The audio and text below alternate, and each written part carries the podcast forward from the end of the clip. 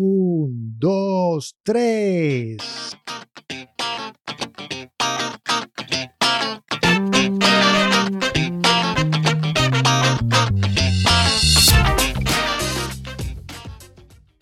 Bienvenidos a la primera edición, el primer emisión, el primer podcast de Digo yo, no sé.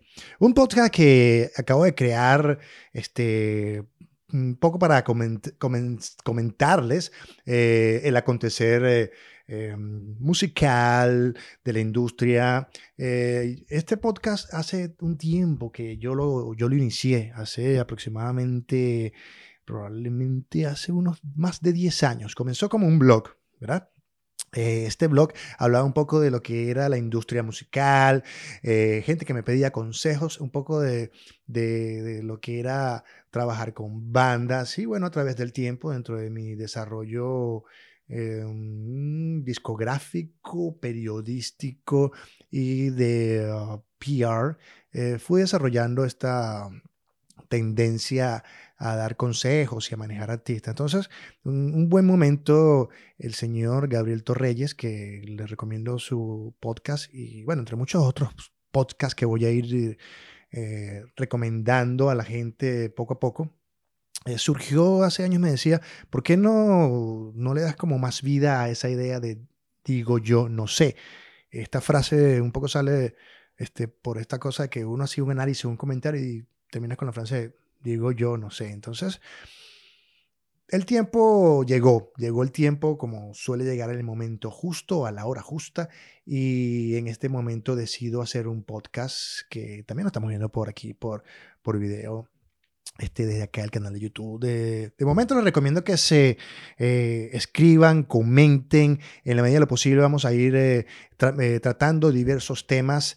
Básicamente, ¿qué vamos a hacer acá en este podcast? Vamos a ir conversando sobre música, cine, un poco del showbiz, un poco de lo que está sucediendo, hacia dónde vamos y obviamente comparte las tendencias y curiosidades. Por acá, bueno, comenzando un poco, yo acá estrenándome en, los, en lo que, en lo que a, podcast que tiene que ver, porque me estaba dando cuenta que el futuro de incluso de plataformas como Spotify o plataformas como eh, um, eh, Apple Music eh, se están volcando ya al podcast. Hace rato que mucha gente que está haciendo podcast este, está como tramitando su, su contenido constante. Pero para las plataformas ha sido como una nueva herramienta eh, de trabajo para conectarse con la audiencia. Este, por aquí yo veía cosas interesantes que pasaban en la industria, este, de cómo estamos cambiando nuestra forma de, ver el mercado este, musical y cómo nos vamos alineando con lo que está sucediendo en, la vida, ¿no? En la vida musical, quizás.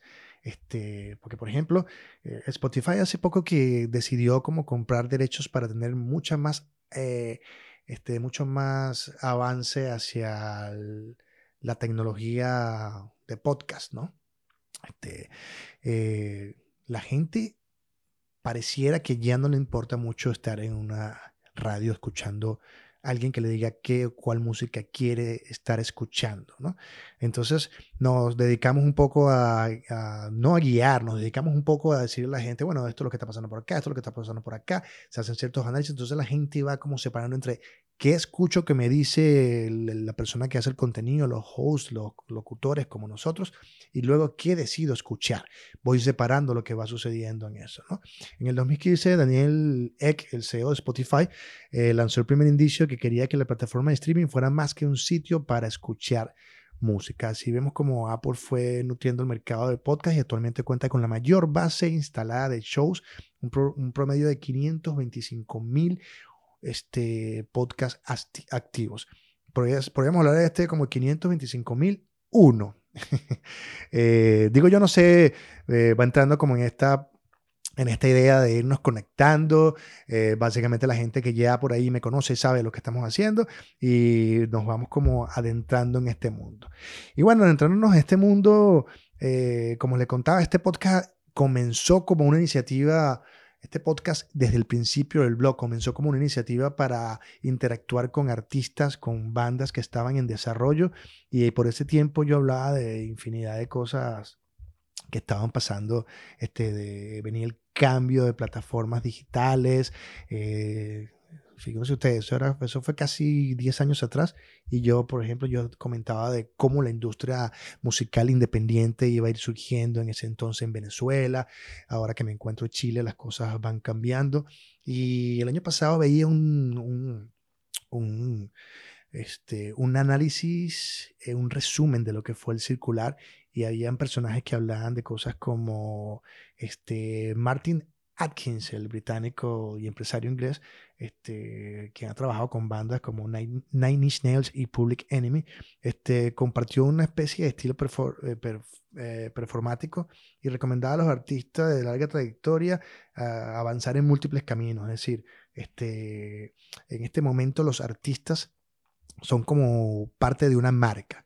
Cuando digo parte de una marca es que pueden, se pueden desarrollando y van creando dentro de su conjunto de factores eh, de promoción, se van creando como una especie de, eh, comienzan desde su página de internet, comparten con los, eh, los fans y en esa medida que van compartiendo con los fans, este, lo, que se, lo, que, lo que comienzan es a, a trabajar un poco la manera en cómo su música se vuelve parte de un entorno social, cómo estos, cómo como tu música, asumiendo que soy un músico obviamente, como la música de, que van realizando también se vuelve parte eh, de esa integración. Es decir, eh, cómo comparto lo que hago y cómo eso que comparto no solamente es decirte, estoy haciendo música, estoy haciendo conciertos, sino que la música se vuelve parte de un,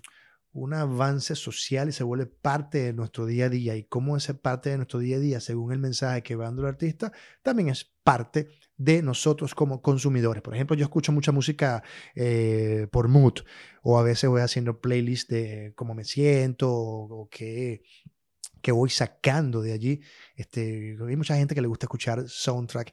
Entonces, el, el cómo está el futuro allí tiene más que ver con eh, hacia, dónde que, hacia dónde básicamente el artista se quiere enfocar y hacia dónde el artista quiere manifestarse. De hecho, este, eh, decían cosas como, por acá tengo ese, este informe que se sacaba. Según Octavio Arbeláez, director de Circular, estos, estos días de mercado cultural, en ese momento que no existía, este, daba un panorama de las perspectivas de cambio que se iban suscitando entre blockchain, la gente que está comprando ya este, criptomonedas. También la criptomoneda ha ido entrando en, en el modelo de negocio musical. Eh, ahí se reunió mucha gente que fue conversando sobre lo que iba a ser el futuro de la música este, por ejemplo, Lucía Ayala del Festival Vaidor en México eh, decía que el reto es trascender lo que pasa antes y después del festival.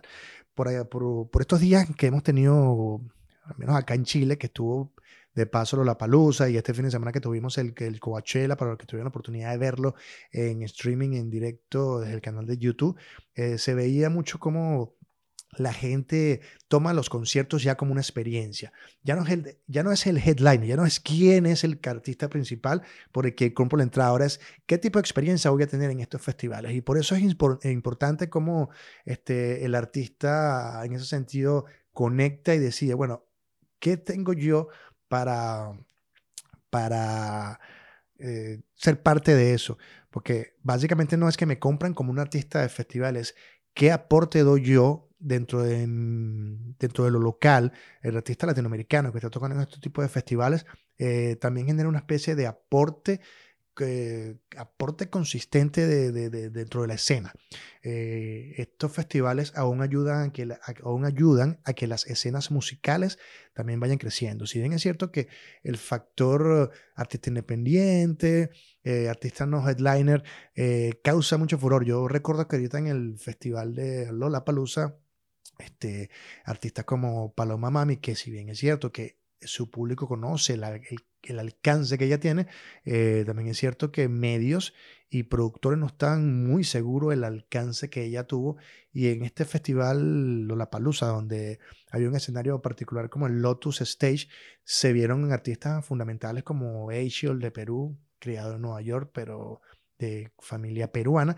y veíamos cómo ahí había ese desarrollo de artistas y cómo la importancia de mantener una, una radical, este, una, una radical manera de trabajar con este, como aquí, cómo trabajar con el, con lo que tiene que ver con, con, tu, marca dentro de, dentro del, dentro del, del territorio musical. Entonces, eh, los festivales de alguna forma van consolidando la intención de que el artista, en este caso las bandas locales, también trabajen en medio de su escena.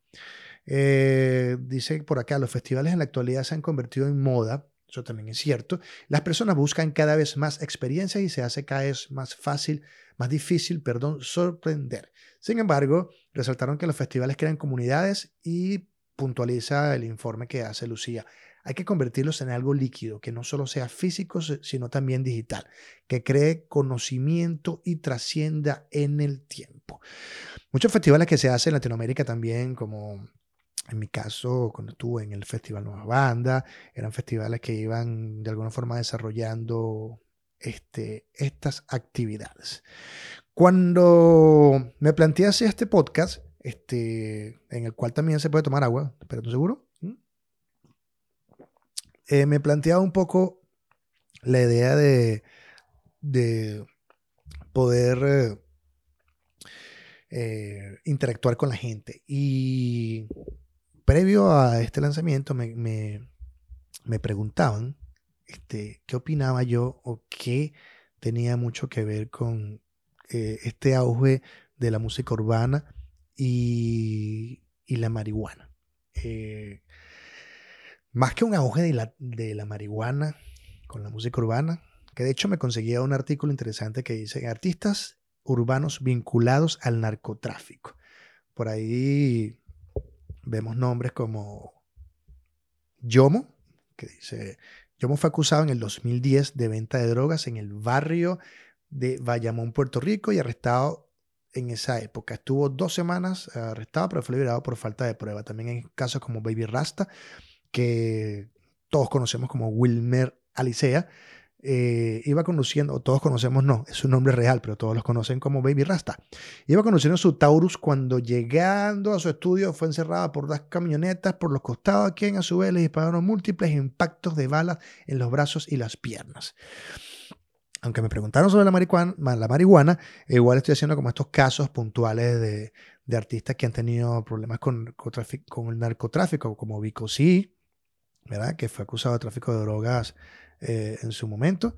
Este, se le consiguió un kilo de marihuana y lo acusaron de narcotraficante. Coscuyela, no, Coscuyuela, otro cantante de música urbana, este, aparentemente fue arrestado lavando dinero junto con un narcotraficante quien supuestamente le pagaba para hacer eh, temas, pero nunca hubo suficientes pruebas. Don Omar también ha estado vinculado a esto. En el 2016 fue arrestado por consumir drogas junto a un presunto delincuente frente a la casa de su madre.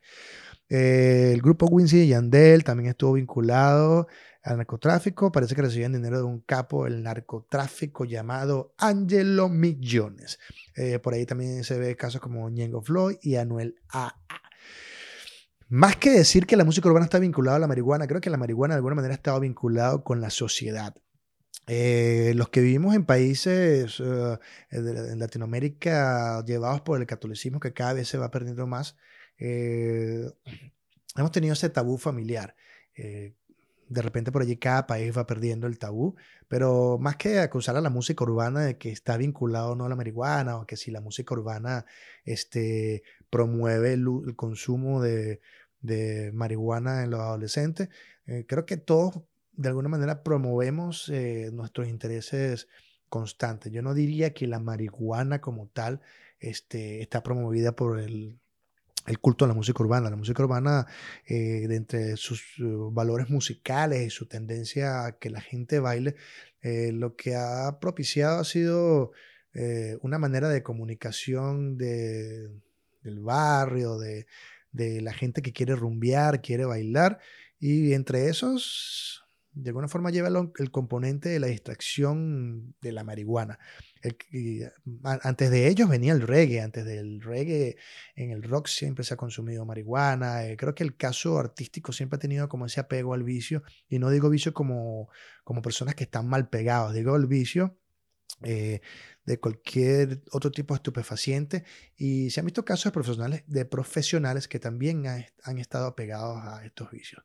De manera que al final lo que cuenta es una forma en que los padres, en que la sociedad este, asume estas conductas, eh, mm, estas conductas musicales eh, con la conducta del, del quien consume algún tipo de estupefaciente.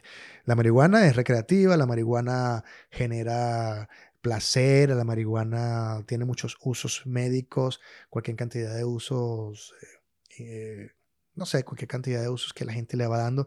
Así que yo no diría que la marihuana tenga que ver con la música urbana, diría que la sociedad está de alguna manera eh, aceptando cada vez más lo que pasa con esto. Lo que pasa es que, bueno, últimamente la música urbana ha tenido mayor mainstream, mayor exposición eh, mundial. Así que eh, lo que sea promovido por el ser humano hacia otra persona tiene, que, tiene, más que, tiene más que ver con cómo nosotros nos comportamos con ese indicio que nos hacen. personalmente no soy ni, ni acérrimo odiador de la música urbana, ni tampoco hacer ritmo defensor. Es lo que está pasando y así como está pasando, bueno, ahí estamos cada uno de nosotros. Por cierto que eh, acá en Chile hay tantos grupos que profesan eh, su fervor hacia la marihuana y lo gracioso es como este, de repente eh, jóvenes o niños van escuchando el mensaje y los padres a su lado y yo me imagino que en su momento irán este, estableciendo esta prioridad entre decirle al hijo y al padre que es lo que está pasando, ¿no? Este, por cierto que eh, esto, esto creo que tiene que ver la pregunta que hacía Manuel Gutiérrez, la persona que me preguntaba sobre esto, es porque Don Amar lanzó a través de, de, su cuenta oficial de YouTube un nuevo tema titulado Ramayama, que pertenece a una colaboración que hace con el señor Farruca. Farruko. Esta canción está dedicada a la marihuana y bueno, no pasa nada. Este, son artistas que van ahí como trabajando eh, en su música. Eh, claro, este video en lo que salió en unas horas se convirtió en menos de, menos de una hora quizás. Tuvo más de 800 mil reproducciones. Este, por ahí también en las próximas semanas, y, hablaremos de eso también, la gente de Santa Feria este, estará lanzando un tema junto a los Vázquez, Santa Feria chilenos, que se llama María Juana, y también aborda un poco el, caso de, el caso no, la diversión que transcurre con la marihuana, cosas de las tendencias. Y hablando de tendencia, este, bueno, yo no sé si ustedes estarán tan pegados como todo el mundo está pegado con Game of Thrones. Es como la serie del momento. Y digamos, la serie del momento es la. vamos a ver, a ver. Este, es la serie que. La última serie de, de, nuestros días que veremos eh, que se transmite una vez a la semana. Eh, generalmente estamos viendo casos como como bueno, lo que pasa con Netflix, que tenemos una, cualquier cantidad de artistas, de, perdón, cualquier cantidad de series que las ves de un solo golpe. Y esa tendencia, esa tendencia nos ha ido llevando a que queremos consumir más y más y más. En esta oportunidad tenemos que esperar cada domingo. Y el domingo pasado este, tuvimos otro capítulo mucho más, mm, digamos, oh, sentimental, como cada quien va descubriéndose que probablemente si llegan a morir, hay cosas en las que no han disfrutado. Y en ese particular Game of Thrones nos ha entregado dos episodios donde eh, eh, la complicidad, donde cada uno se va acercando, donde algunos ya comienzan a dar la cara, particularmente yo que no soporto a Daenerys, eh, que quiero que muera además. vi esa forma en cómo ella revela su personalidad cuando se entera que John es el rey absoluto de todo.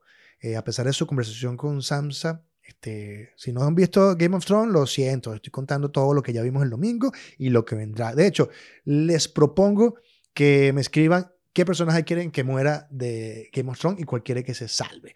Eh, digo que se muera porque todos estamos así como que, bueno, ya no quieras a nadie, porque en el momento que quieres a alguien en Game of Thrones, mueren.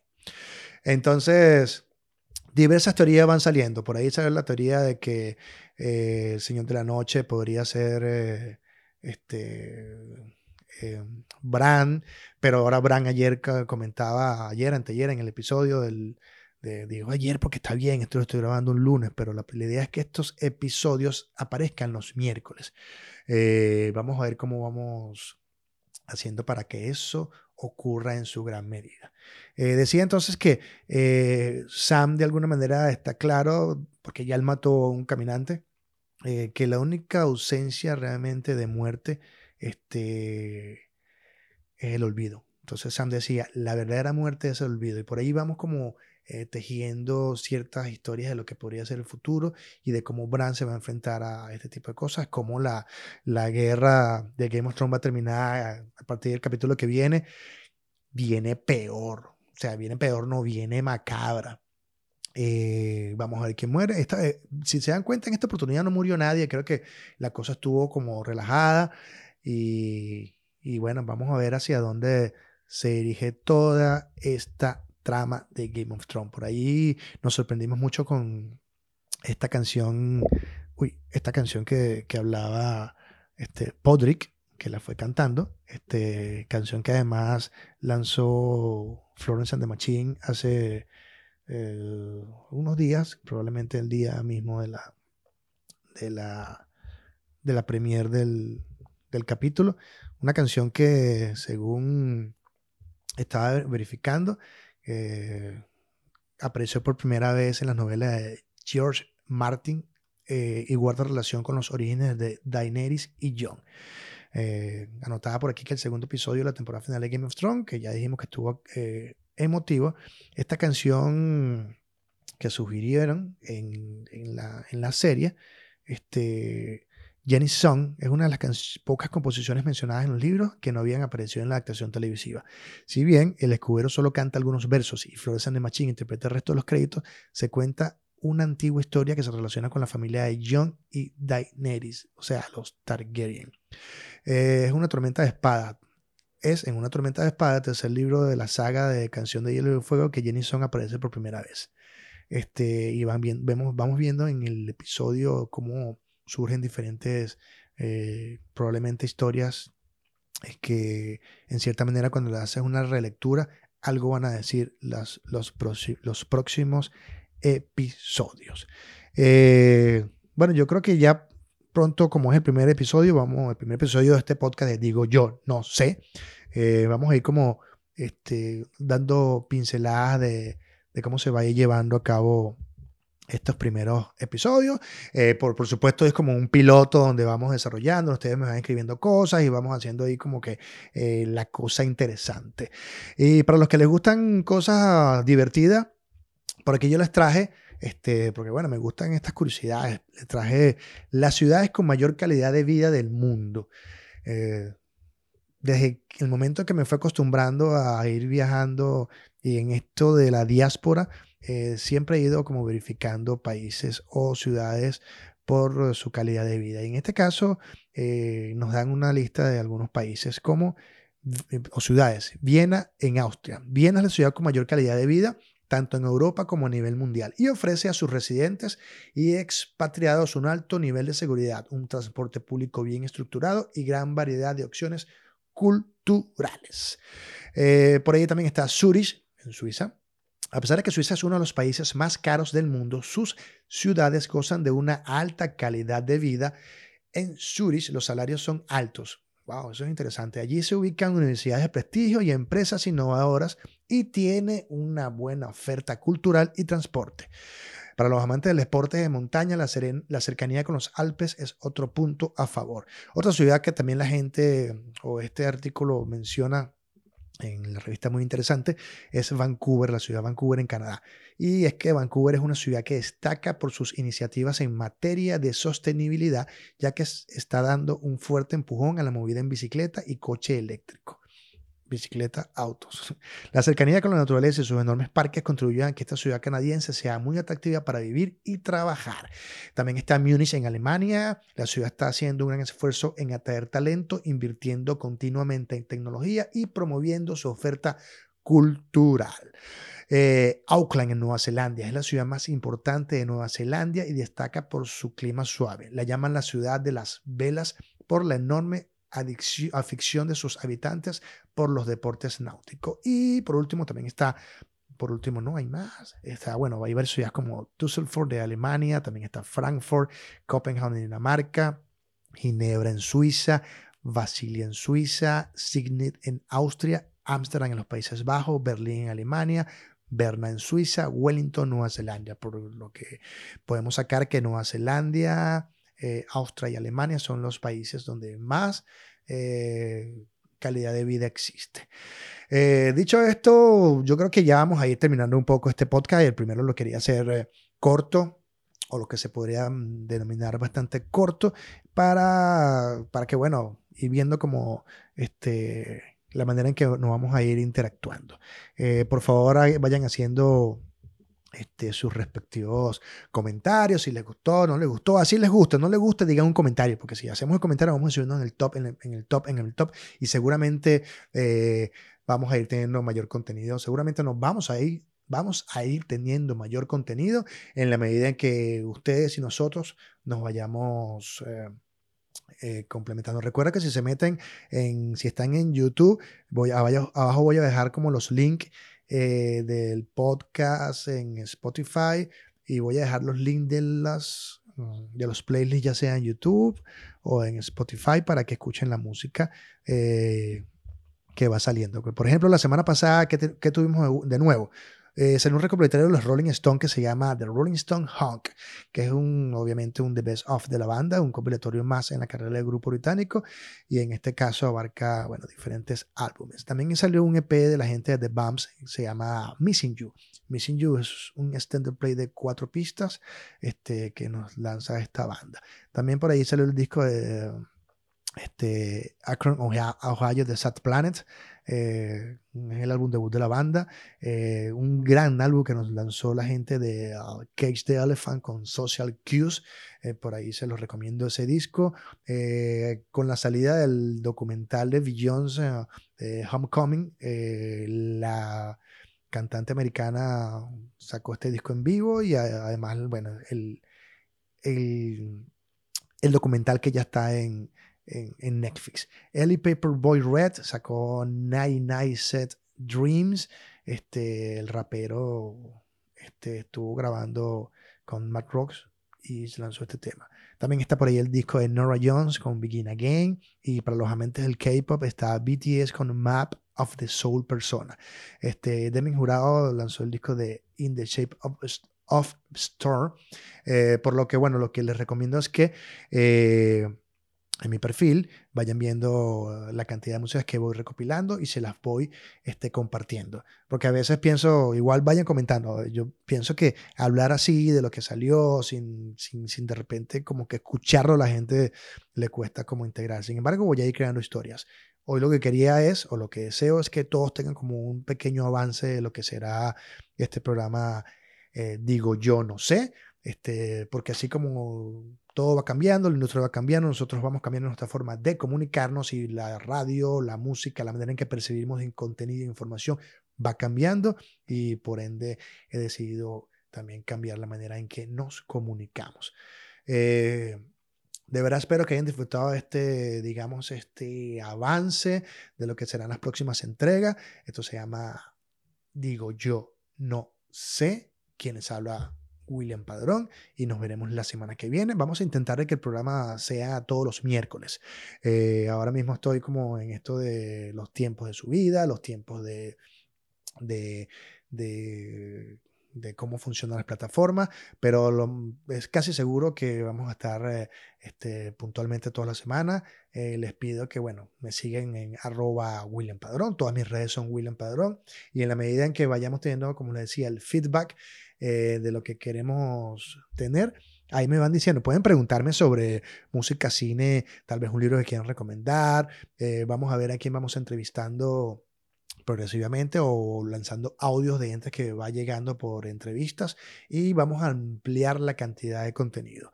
Eh, como les decía, digo yo, no sé, es una especie de mm, programa de, de análisis de la industria del showbiz desde el punto de vista de una persona como yo, a través de ustedes de que más allá del tecnicismo nos interesa el grado de empatía y sentimiento que trae cada uno de los análisis y, ¿por qué no? Un poco también de mm, sarcasmo e ironía. Hoy fuimos más relajados, hoy fuimos más tranquilos y por ahí vamos avanzando.